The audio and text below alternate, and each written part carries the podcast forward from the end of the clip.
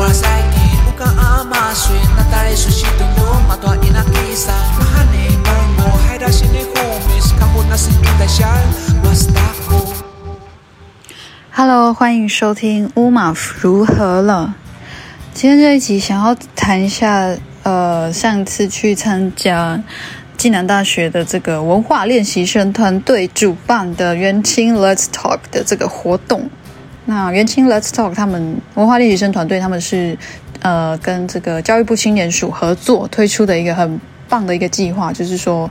透过这营队的办理，呃，也邀请暨大以外的学员们来报名参加。然后这次的主题是当代原住民青年自我认同的烦恼，非常直白、非常直接的一个主题。那其实自我认同的烦恼呢，要细项的去爬书，它可以有很多的面向。主要是这次是聚焦在就是这些呃心理压力的层面。那在元青 Let's Talk 这次的主题里面呢，他们分四个项目，就是心理压力的部分，他们有分大概四个类别，呃，包括自我认同的压力啊、刻板印象的压力、文化学习的压力，还有这个很可爱，走八方的压力，真的很可爱。走八方压力是说那个如何呃去说出自己的故事，然后呃不要再就是无所适从吧，应该是这个意思。那因为我是以讲师的身份被邀请，就不是里面的工作团队的一员，所以其实对我而言，我也是学习。虽然虽然那个头衔是写讲师，但其实我觉得我是去去观摩、去学习的，说看这个团队怎么样的去怎么去让然后怎么去陪伴原住民青年说话，呃，自我疗愈，跟试着试着向政府提出政策上面的建议，或是教育上面可以去。呃，调整的方向等等，我觉得很棒的文化练习生这个团队，那个练是那个钢之炼金术师的炼，火部那个练。文化练习生这个团队，他们自己也有很就是非常坚强、正扎实的这个呃团队的这个认同的组成哦，就是说他们他们都。很有默契的去做这些事情，然后也在手册上面去分享他们团队里面每一个人的认同的故事，就是对自己的了解的故事啊，应该这样讲。啊也都来自各个不同族群。那我从我从侧面这样子感受的，我觉得他们都散发出很正面的氛围，然后很温暖。像是第一天晚上，因为第一天晚上要先做那个类似 orientation 嘛。那个类似共识会议的事情，那他们设计叫做围火议事。那围火议事的时候，他们就在暨大的元宝地，就暨大暨南大学有个很酷的一个空间叫元宝地，就是那边是可以烤火的，烤烤火烤肉的一个地方。然后大家众人就围在那个火堆旁边，可以去去分享、去谈一些事情。然后在那一天的共识会议的时候，就有让我们这些讲师就可以先跟。文化练习生的工作团队先先互动，然后也先试着跑跑看那个隔天要带其他学员们跑的那些议题分享的流程。对，也感谢大巴，就是古佩奇邀请我来参加这个活动的人，呃，他们非常的，嗯，就是也让我们去尝试说，就是用陪伴的角度跟这些原住民的。弟弟妹妹说话，还有听他们说话，我觉得对我而言是很棒的学习。像是维火医师那天晚上啊，在试着操作那个议题流程的时候，里面有一个有一个项目是说，呃，介绍自己，可是那个介绍是要介绍除了自己心中的自己，也尝试去说看社会上对自己的看法可能是什么，然后这中间的一些你的挣扎或感受是什么。那我印象很深刻之一就是我遇到的一个几个青年，他们他们是真的，大家会以为说原住民就是原住民，山永远是山哦，没有没有不是这样子。其实就算大家都是原住民，其实大家的成长会有一些不同的方式。有的人从小住部落，有的人不是，有的人呃很习惯在跨文化的环境中成长，有的人是到很后面才开始去接触啊，有的人甚至从小不是那么确定自己是原住民，或是没有那么认识自己的原住民身份，是到了成长的某一个阶段去意识到有这个身份跟随之而来的呃学习和责任等等。所以我觉得很棒。透过大家的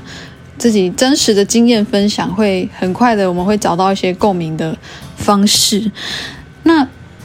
像我印象很深，就是说我刚好遇到两个青年在做那个自我表述的时候啊，他们不约而同都画了一颗太阳，就是太阳。对 他们是不不两个人是不同族群，然后成长经验也不一样的两个青年，一个是这种从小呃就是父母双方都是原住民，然后在比较远的地方花莲，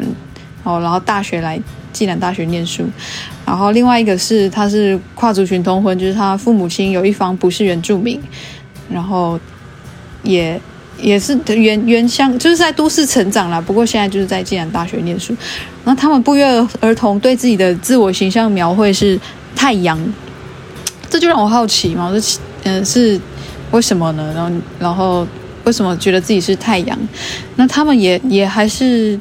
还是不约而同，还是因为他们是好姐妹。对不起，我是因 为那姐姐那个姐是外面来的，所以姐还在了解当中。可是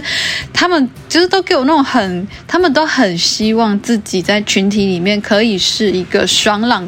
带给人快乐的存在。可是，在我们在谈一些议题的时候啊，其实你难免还是会感觉到说，这些青年他们也有自己背负着的事物，然后我就会有一点觉得就是。可以在人前做一颗小太阳，其实背后应该是自己吸收了很多的，就是阴影的那一面，这样子。不是说都没有负面情绪，不是说都没有呃受受受挫受伤的感觉过，但是但是会希望自己给人温暖哦。他们真的是一群温暖的人，我觉得他们很棒，就是这个文化练习生团队很棒。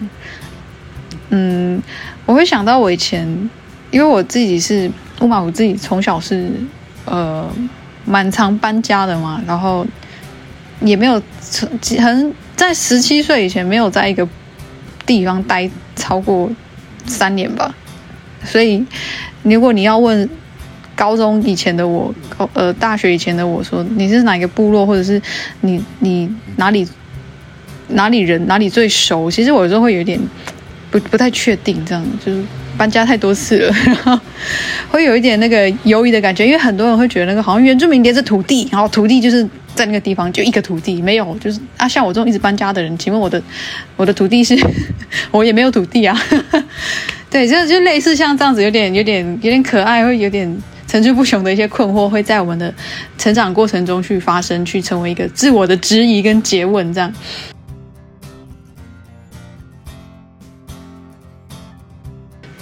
然后不同的族群，呃，通婚背景也会是原住民青年在建构自我认同的时候一个很难忽视的一个点啊。有时候也是压力来源，因为要要去怎么样的去表述自己。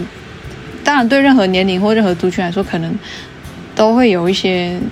呃挑战。不过，原住民青年最雷同会遇到的问题，不外乎是因为刻板印象造成我们。对，在外部而来跟自己对内的自己的自我压力，关于刻板印象的不好之处，我有在另外一集的 podcast，就是讨论艾丽莎莎影片的那一集有讨论过了，请欢迎大家去收听。就是刻板印象也是造成了我们原住民青年自我认同的一个压力。再来就是文化学习的压力，也是这可能也跟刻板印象的那个期待有点有一些关联。就是说我们，嗯。大家脉络不一样，不是每一个人都可以很快的都学会呃学好母语，会讲祖语啊，或者是会那些传统记忆技能的东西啊。有时候，嗯，跟大家的跟大家的情形不太一样的时候，有时候会自己有点可能会也会形成自己的压力，就你这样不够原住民，或者不够了解原住民的事情，凭什么自称原住民什么之类的？如果你是原住民。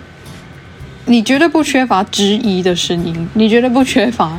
外就是族群里面自己的人质疑你的声音。当然，你自己族人会有那些质疑，不不是说都是抱持要挑剔你要排除你，而是那是一种可能也是一种文化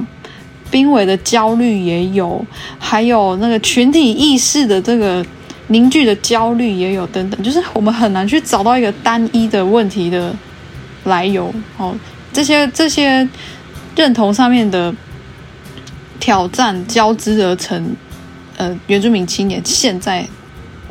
都还在持续去面对的问题。当然，我们会希望对社会、对政策上面的建议啊、倡议啊，是可以至少把外部的那些，比如说刻板印象啊，还有那些比如说教育不平等啊，还有这些比较结构不平等的问题，可以至少先去除掉。还有法律上面的歧视、歧视性的不适用的法律，可能也要去把它呃处理一下，这样等等。对，所以我觉得不容易啦，就是要要叫。比如说大学时代、大学时期的青年，要一下子去接收，然后去整理好这些所有的困难，我觉得是有一些难度。所以我觉得这也是为什么像文化练习生举办元庆 Let's Talk 这种活动的好处跟意义啦，在这边说，让原住民青年至少这一群原住民青年找到了支持团体，找到了。能够了解自己处境的人，所以在做一些对谈的时候，也许就可以不用每次都要从头 从头去诉说，至少不用从原住民是什么这一题开始讲。但不，你还是可以从头开始讲。不过就是你懂得，就是比较同文层这样子。那现在的原住民青年。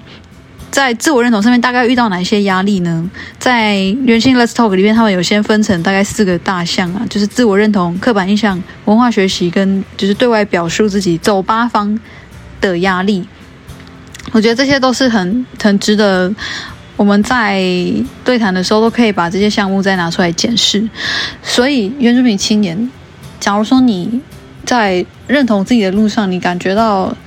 总是感觉到一些重复的一些。被询问的一些问题啊，你可以先试着把它们记下来，然后分析起来。好，这个层面是来自于，呃，因为刻板印象的问题呢，还是是因为你身为都市原住民，或是你身为部落原乡长大的原住民，呃，有认知上的差异呢？或者是你是因为你原住民的法定身份与否而有这样的压力？我们可以从这些点上面先去检视。那为什么要举办这个像元青 Let's Talk 这样的活动呢？是因为我觉得是，我觉得其中一个很重要点啊，就是说我们的同温层真的其实很窄，然后同温层之外的世界真的离原住民族真实的处境好遥远，就连我自己跟我的好朋友已经是朋友了哟，然后呃，但他是非原住民，就有一天我们聊天聊一聊，他就跟我说，乌马夫其实虽然。我可以了解你遇到什么什么事情这些的，我可以了解你那些情绪，我可以了解你对这些事情的愤恨不平或是压力。可是对我而言，我很难真的感同身受。他很诚实的跟我讲说，说我真的难感同身受，因为我真的不是原住民，然后我真的没有那样的那样的想法过。他真的不知道为什么原住民这件事，或是布农族这件事、泰雅族这件事情，可能是这么大程度的，呃。影响我看待事情的选择，或者是对政策的关心。然后我听到他这样讲，其实我第一时间是先感谢他，我说谢谢你诚实的跟我讲你的想法，没有因为说你担心政治不正确还是什么，因为他是非原住民嘛，说谢谢你诚实的跟我讲你的想法，你也让我知道我要努力的事情是什么，我就是要努力让像你这样的人，就是其实是友善的，其实是。愿意认识跟倾听的，像你这样的非原住民们，愿意或是能够了解我的处境跟感受是什么，就是这是我要努力的方向。那他可能也是得继续努力的事情，没有办法说，哎，今天就完成了，明天就完成了。所以为什么说出来会很重要？说出来，因为说出来不仅是。一个表态，它其实也是一个，我觉得它也是一个自我赋权的行动啊。因为那些话语，尤其是除了说，你还可以用写的，写出来说出来做出来，那是一个自我赋自我赋权的行动，self empowerment 是这样拼吗？应该是吧？自我赋赋予的赋了，自我赋权的行动，让让他人的呃他人有机会从你的角度去理解一个事情。对，再者，再者，说出来、表达出来，也是让你能够有机会去找到支持团体的一个方式。你如果没有表达过，其实你也不知道你的伙伴在哪里。好，这是必须说出来讨论的第二个重要事情。那第三个重要的事情呢，就是我们得曝光，我们得力求曝光。那个力求曝光，不是说因为激进还是什么玻璃，不是那个状况，就是说，因为我必须承认，哈，就像我开 Podcast，我再怎么我怎么看，我去刷一百次。台湾的台湾现在有多少 podcast？maybe 两万两万个节目，或是三万，就或更多。台湾的这个几万个 podcast 节目里面呢，前一千名好，前一千名多少是针对原住民族主题，或是多少是原住民族族人自主开设？应该还应该就是对，就是去想一下那个数据，就是怎么样怎么样，我们还是要继续的力求曝光，然后让更多人是有机会的第一手的听到。原住民的观点，原住民的声音啊！我在这边讲“原住民族”这个词，它其实也是一个扁平、笼统化的一个结果啦。我们有的更追究的人会说，来自来自各个族群或是特定族群的声音。对，所以我们要努力的事情还有很多。那现阶段呢，我们可以先从呃说出来开始。但当然，这个说不是说沦为那个这种是吵架情绪的对情绪的对抗，可能不是这样啦。像在元清 Last Talk 里面这两天，因为我们终究理想目标是要在这个所谓，因为他们有那个神意式民主的这个机制嘛，还有还有他们的设计说希望最后可以提出一些政策的建议，所以说出来这件事也代表说你可能要开始练习有一个论述啊，那个论述的。基本基底是你得有一些很具体正确的知识，还有一致的脉络，还有逻辑。那这些事情可能要需要很多经验跟大量的知识的累积，这样子。那我觉得在像以淫秽这种形式去让原住民青年有这个机会去练习、去整理自己的想法，我觉得很棒。那当然，我们平时在生活中，我们也可以继续。继续保持这个练习，然后继续练习去诉说。我知道现在在在现在这个时代，百呃百家争鸣哦，像什么众声喧哗的这个时代，要去好好说话，有时候是很困难的事情。就是你怎么说话，好像都会有被追究、被被检讨、被。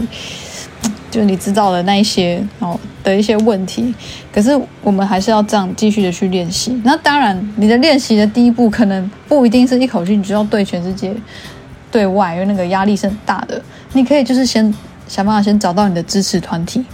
哦，找到支持团体真的很重要。就算是像吴马府这种个性奇怪的人，我也是有努力的找到了一些我的支持团体，而。对我而言呢，我找支持团体的方法就是透过论述，就是我在表达一个对一件事情的观点立场的时候，我也会去聆听，还有了解他人的表达嘛，然后你就会知道说，哦，我跟他在这个议题上的看法是比较一致的，哦，比较有呃相同方向的这个关心的，那就这样慢慢的去找到那些可以跟你一起，呃，你可以放心的去。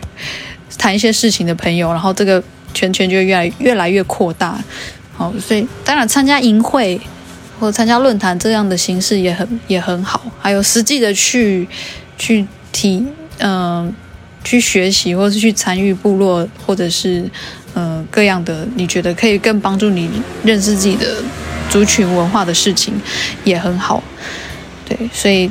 嗯，也许这个这两天在元清 Let's Talk 里面，乌马府的。表现不是那么的，因为是他们说是讲师啊，可是他们希望说讲师不要讲太多话。大巴有提醒我，大巴说要多鼓励那个学生们自己讲话，好，所以我们讲师不要给太多，不要给太多意见，不要带太多风向，好，就是尽量是站在鼓励的角度，请那个学生们多说话，这样。所以其实我除了那个有某一个时段说是请讲师讲讲自己的。一些经验，除了那个短短的十分钟有比较集中的讲一些话之外，其他其他我都是我都是就从旁边这边看，然后在旁边那边听大家在做什么。对，然后嗯，这两天对我而言也是一个很好的学习，也很谢谢其他几位讲师他们的分享，就是红简庭会啊、杜希，然后萨翁啊，还有徐颂荣，还有那个穆林努，还有那个也感谢古佩奇，然后还有邱运芳老师，他们也都很很棒、很专业的在各自领域去持续的陪伴原住民青年。那也希望，呃，当代原住民青年的自我认同烦恼呢，这样的故事啊，可以持续的被鼓励去说出来，然后你会在。别人的故事里面可能会看到自己的影子，呃，或许你也就这样子渐渐找到了伙伴，但是千万不要忘记了，就是，嗯，每个人他可能有他不同的人生选择，不管他选择用什么样的方式去成为原住民，或者是他不要当原住民，我觉得努力去建立那个尊重跟友善对话的空间。还是我们必须要去常常自我提醒的，对。然后最后希望啦，也透过这个故事说，还有一个很重要的事情呢，就是说让社会对原住民族的理解、对原住民的想象，可以不再扁平，不再只有单一的样板的原住民的形象在他们心中，在非原住民的理解里面，可以有更宽阔的、更丰富的。跟原住民成为真实的家人，共荣共处的愿景，持续的推动，持续的实践，呵呵呵。好，那今天这一集先讲到这边，啊，也欢迎你到我的 IG 或是那个粉专去留言或私讯的回馈，或者是有想听到乌马虎谈什么主题，也欢迎你。啊，过几天就是大法官视线这个原住民身份法的部分了，希望视线。事件结果出来，不管怎样，我们不忘记，就是继续的保持一个彼此彼此能够友善对话的那个努力啦，好不好？我说的彼此，不管是原住民对非原住民，或者是原住民对原住民，我们自己好，OK。那这个时候应该要说一声那个，呃，Loga。明的马萨，加油，好吗？乌丽娜，米和米上，梅花艺术，巴赖，谢谢你的收听，拜拜。